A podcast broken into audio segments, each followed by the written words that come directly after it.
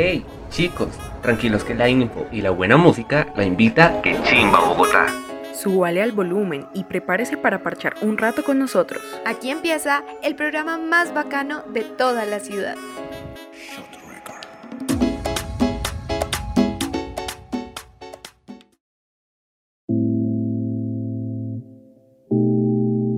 Apreciados oyentes, bienvenidos a este su cuarto capítulo de Quechimba Bogotá. Posteriormente, con el equipo de producción, se ha planificado una ruta donde se abarcarán las temáticas de... Uy, parce. Téngalo ahí. ¿Qué es esa vaina? ¿Qué? ¿A qué te refieres? Esto es Que Chimba Bogotá, no el noticiero del mediodía. Métele el perrenque que nos caracteriza. Sí, parce, ¿qué pasó ahí? Hágale de nuevo. Ay, pues qué pena. Es que ya ha pasado un mes y no, me siento reoxidado. Pero esperen, ¿qué digo? ¿Es en serio? No, Juan, hacele que esto no tiene ciencia, dale. Sí, Juan, ahora sí bótate un saludo bien áspero. Mm, pero bajándole dos rayitas a tu aura de gomelo. Ah, bueno, ahora sí. ¿Qué más, gente de Bogotá City? Sí, otra vez nosotros por aquí. Eso, Juano, con perrenque. Para los panas que nos extrañaron, aquí seguimos bien firmes para parchar bien melo con todos ustedes. Y los que no nos extrañaron y se fueron de fariseos por allá escuchar otros podcasts, todo copas, que aquí no les guardamos rencor. Además, como dice mi abuela, el buen hijo siempre vuelve a casa.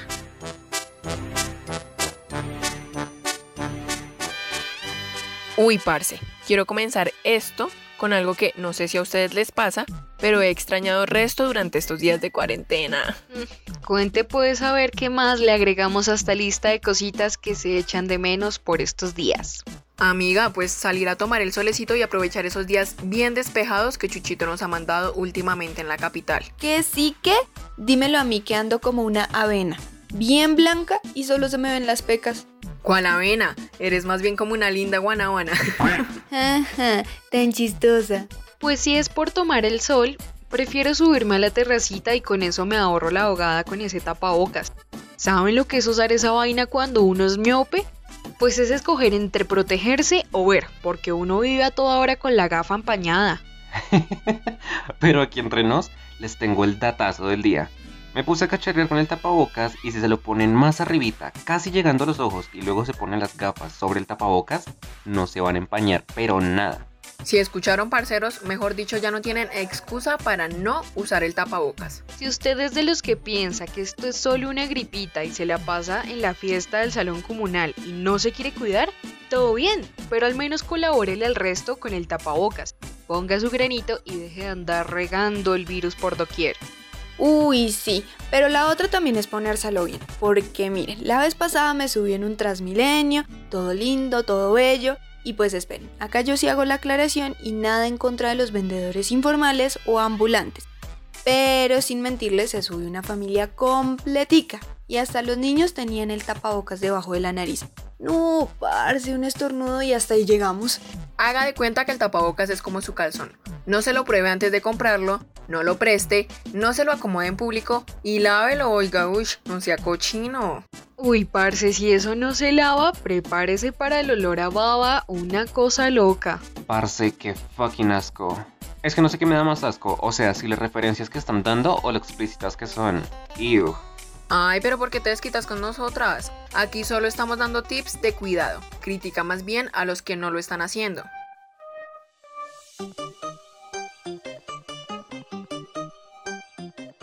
Oigan, pero retomando lo que decía Karen al comienzo, yo lo que realmente sí estaba extrañando en estos días de cuarentena es callejear y pegarme una muy, pero muy buena caminata con mi gente bella. Uf, parce, sí. Es que pegarse una patoneada bien charladita con los panas es un plancito tan melo. Uf, total. Y más si es en un lugar maquia, de esos que a uno lo hacen sentir del putas, con la energía del lugar, como en el centro. Uy, sí, y más que todo en la Candelaria. En ese barrio uno encuentra historia, tragadera, tours, souvenirs y pendejaditas varias que hacen del viaje un plan muy chimbito. Ay, souvenirs. Oigan, ¿y si nos pegamos el bote hasta la Candelaria? Ay, pero las chimbibicis están en el taller. Parce, pues hasta mejor, ¿no? Porque las calles del centro son súper tediosas y pues ir en las chimbibicis como que no aguanta. Total. Bueno, entonces nos tocó irnos en Transmi o en Autopata. Y obvio con todas las medidas de bioseguridad. Oigan, ¿y si nos vamos en Uber? Ay, Juan, no, no, no, no empieces. Ah, bueno, vamos. Vengan, para entrar en ambiente y ponernos en mood turista, cuando escuchan la Candelaria, ¿qué es lo primero que se les viene a la mente? Pues a mí me hace pensar en la Quinta de Bolívar. Eso sí, a mí lo primero que se me viene a la mente es la chicha y el chirrinchi. Niki, como siempre, siendo la mala influencia de la fiesta locochona. Pues para qué les digo que no, sí, sí, yo soy del team de que vida solo hay una. ¡Huepa! Mera fiesta, farra, no. Taque, taque, taque. Yo en lo primero que pienso es en el chorro de Quevedo y los cuenteros o los comediantes que se hacen por ahí. Esta definitivamente es una de las cosas que más caracteriza este lugar. Pero yo sí voy a confesar que me da un poquitín de miedo el tema de los habitantes de calle. Yo siempre prefiero ir en un combi grande. Oigan, pero esperen, hago un paréntesis. ¿Ustedes saben por qué se llama Chorro de Quevedo? No, ¿hay una historia detrás del nombre? Sí, pues fíjense que en 1832 el padre Francisco Quevedo se encargó de comprar el solar donde está ubicado el chorro. Y pues el man puso la fuente de agua ahí para las personas de la zona, porque pues obviamente en ese tiempo no tenían agua potable y pues ajá. Este lugar terminó heredando su apellido por la labor tan bacana que hizo. Mm, pero el pobre padre en este momento creo que debe estar es revolcándose donde quiera que esté. Porque para nadie es un secreto que casi todo el chorro, por no decir todo, se caracteriza por su particular olor a marihuana. Total, es que si usted quiere conseguir los mejores happy brownies, este es el lugar indicado. Y no solo eso, porque también se puede encontrar con un sinfín de artesanías, desde las más cachetudas hasta las más simples, como las hechas con alambres. Sí, señores, esas mismas que en ocasiones hace el hippie que lo aborda a uno. Y acá hago paréntesis, no sé si solo me pasa a mí, pero después de una larga historia o charla, yo me siento como en la obligación de venga, le tengo que dar algo, o bueno, venga, se lo compro, no sé. Uy, es que ahí es cuando aparece esa risita incómoda porque uno no sabe ni cómo decirle que va más pelado que el culito de Jesus y que no tiene ni con qué comprar. Literal. Pero esto no solo lo hacen los hippies, también lo hacen los indígenas. No sé si sabían, pero los pueblos Huitoto y Emberá durante años se han encargado de la venta de mecato, artesanías y hasta se dedican al trabajo doméstico de las casas familiares ubicadas en las principales calles de la Candelaria. Ay no, cómo extraño salir. Estoy más que segura que cuando salgamos de esta no hay plan al que no nos vayamos sin mente como las Barbies. O sea, sí a todo muchachos. Que sí que, hasta yo que no soy tan fan de este lugar, no me odien, me pegaría a cualquier plan de una. Parce, y es que ya que uno va para el chorro, en serio que pasarse por el Museo de la Chicha es un planzazo que uno no se puede perder para aprender a hacer esta bebida. Porque vea, si nos vuelven a confinar, pues al menos ya tiene con qué prenderse y en qué entretenerse.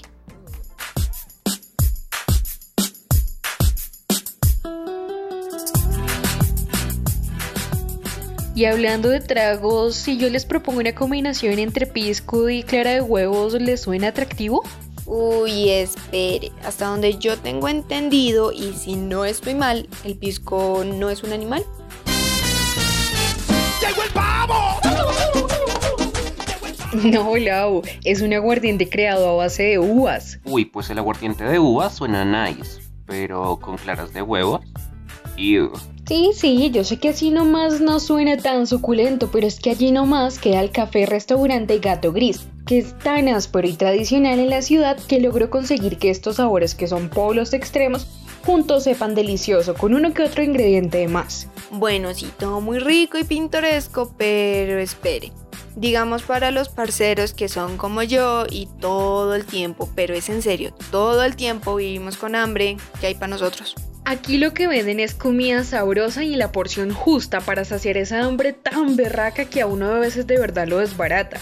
En la cocina se reúnen sabores colombianos, mediterráneos y peruanos, pero su plato más reconocido es el que lleva el mismo nombre del restaurante y es la pechuga gato gris, rellena de morcilla típica y aroma albahaca fresca. Uy, pero si a duras penas tengo para el bus y las copias de la universidad, no creo que me alcance para este restaurante porque la verdad, sí suena como caribeño. La opinión de si este restaurante es caribeño o baratongo lo dejaré a su criterio. Los precios de los platos están entre 30 y 40 mil pesos. Qué chimba. Qué chimba. Esto es ¡Qué chimba Bogotá! Oigan, oigan, pregunta rápida. Nombre de las universidades que están en la Candelaria.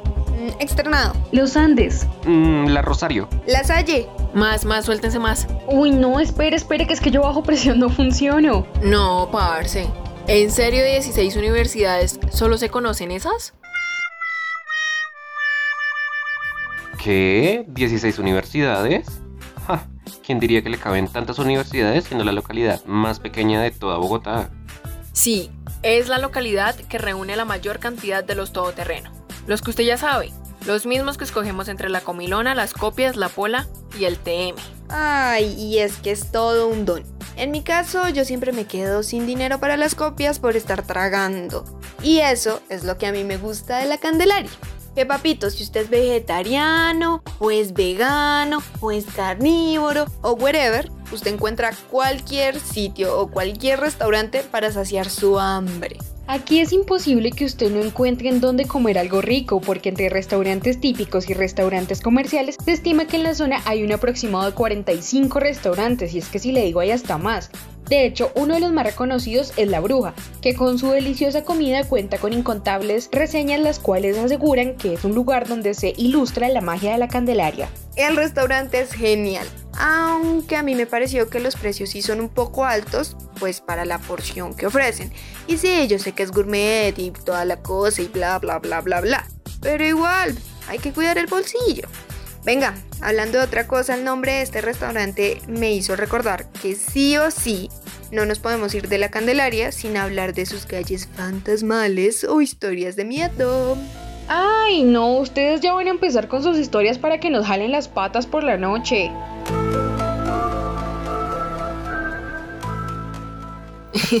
¿Historias? Historia de miedo la que viví yo cuando estaba pequeña, amigos. No se imaginan.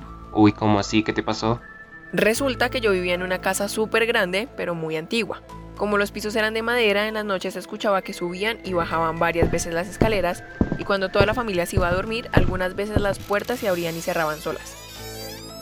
¿En serio? No les voy a mentir. Se nos erizaba hasta el pelo más pequeño. Uy, parce, ¿y cuánto duraron allá? Allá vivimos casi dos años hasta que tomamos la decisión de mudarnos. Consideren, por favor, no mudarse a casas tan viejas si no quieren llevarse los señores sustos. No, yo no hubiera durado ni una semana en ese lugar, parce, qué susto tan áspero. Total, pero si es así en una casa donde uno puede mudarse y ya, es peor en las calles de la Candelaria. Uy, sí, amigos. Según lo que he escuchado y lo que dicen también los guías turísticos en los recorridos, es que uno de los casos paranormales más famosos se da en la calle décima subiendo hacia la calle primera, en el Teatro Taller de Colombia. Debido a que fue poblado por religiosos locos y presos, en la actualidad todavía se escuchan lamentos, gritos y hasta cadenas siendo arrastradas. Actos que han hecho que cientos de celadores presenten la carta de renuncia. ¿Ah?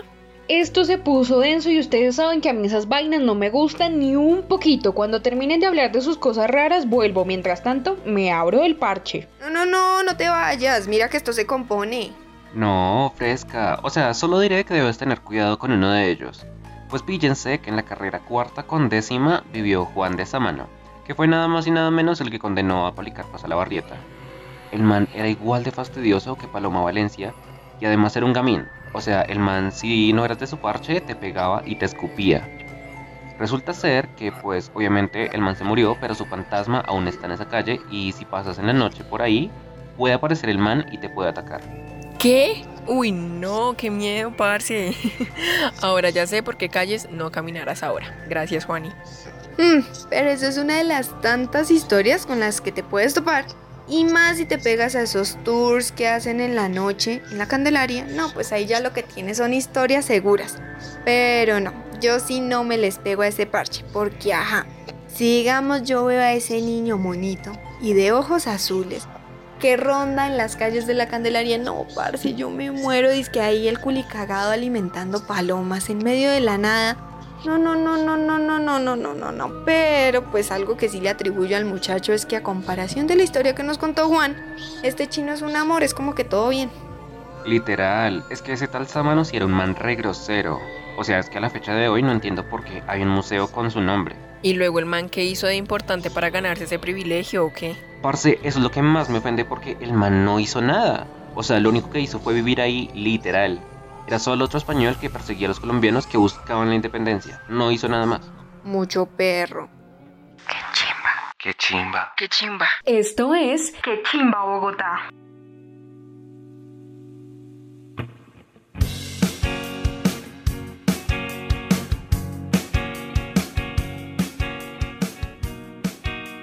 Vengan, ya me cansé de repetir la musiquita para no tener que escuchar sus vainas raras. ¿Ya acabaron? Pues lo que hay son historias, como por ejemplo el famoso pintor Gregario Vázquez de Arce y Ceballos. Uf, me costó. El cual se encuentra ubicado en la calle. Ya, ya, que no más home. Bueno, entonces ¿de qué quieres hablar? Pues por ahí lo que medio les escuché mientras cambiaba de canción era algo de un museo, porque más bien no nos botamos esos daticos chimbas. Oye, eso me gusta, me gusta, pero no tanto como tú. Grrr.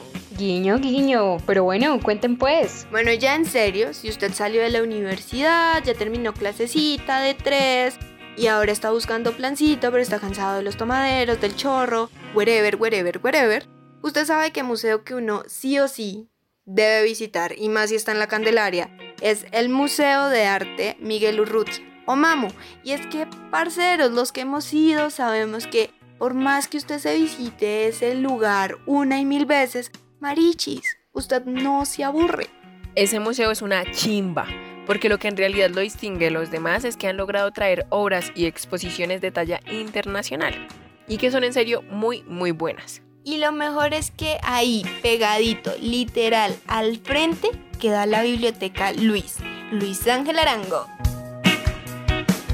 Y es que esa biblioteca, aparte de ser la más conocida en el país, con más de 62 años de funcionamiento, ojo a este dato, es la biblioteca más visitada en todo el continente. Pero como esto es que chimba Bogotá y nos encanta la tragadera, mejor aún, a tan solo tres cuadras queda el restaurante El Candelario, reconocido por su ambientación tradicional con una mezcla de modernidad, sin dejar de lado que sus platos son bien suculentos. Pero espere, que eso no es todo, porque de jueves a sábado es uno de los mejores bares del centro de la ciudad, siendo el escenario de innumerables conciertos privados. Ay, no, mi gente, ya quiero que se acabe esto para ir a mover el bote. Cha, cha, cha, yacucha, yacucha. Cha, cha, cha, yacucha, yacucha. ¿Qué tenemos, DJ, rápidamente? Que comience la fiesta. Mesa, mesa, mesa que más aplauda, mesa que más aplauda, mesa que más aplauda, le mando, le mando, le mando a la niña. Mesa que más aplauda, sí, mesa que más aplauda, no, mesa que más aplauda, le mando, le mando, le mando a la niña. Sa, sa, sa. Pues por ahora no podemos irnos para la disco para que trapees el piso cuando te caes, pero pues podemos mover el bote en TikTok.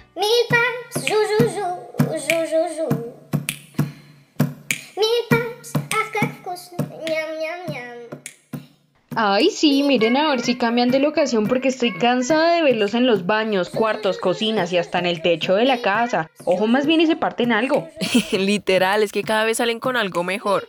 Pero Nikki, yo les tengo el recorrido perfecto donde pueden ser todos unos TikTokers profesionales.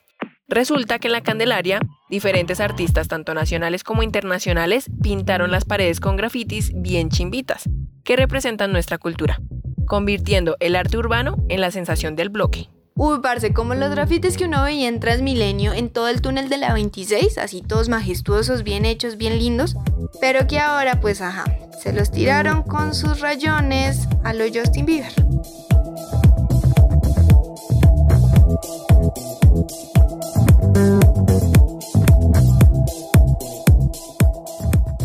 Oigan, pero hablando sobre sitios como de arte y cultura y todo ese trip, en la Candelaria hay uno que no se puede olvidar y hay que visitarlo sí o sí.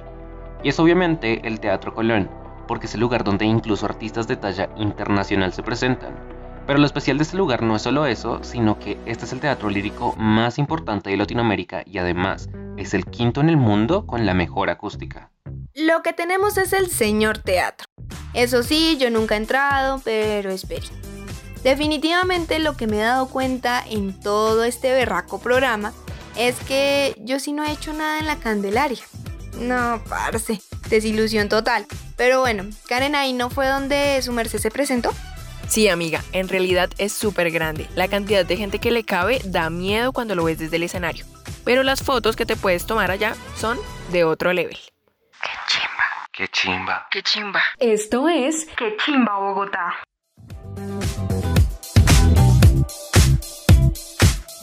Bueno, people, ya comimos rico, ya chupamos sol, nos culturizamos y hasta nos asustamos. Pero finalmente hasta aquí nos trajo el río, parceros. Los TQM a todos se cuidan o usan tapabocas, pero venga, no se me vaya a ir sin antes seguirnos en nuestras redes sociales. Recuerde que nos puede encontrar en Instagram como arroba raya al piso que chimba Bogotá y en Facebook que chimba Bogotá. Nos pillamos en la próxima.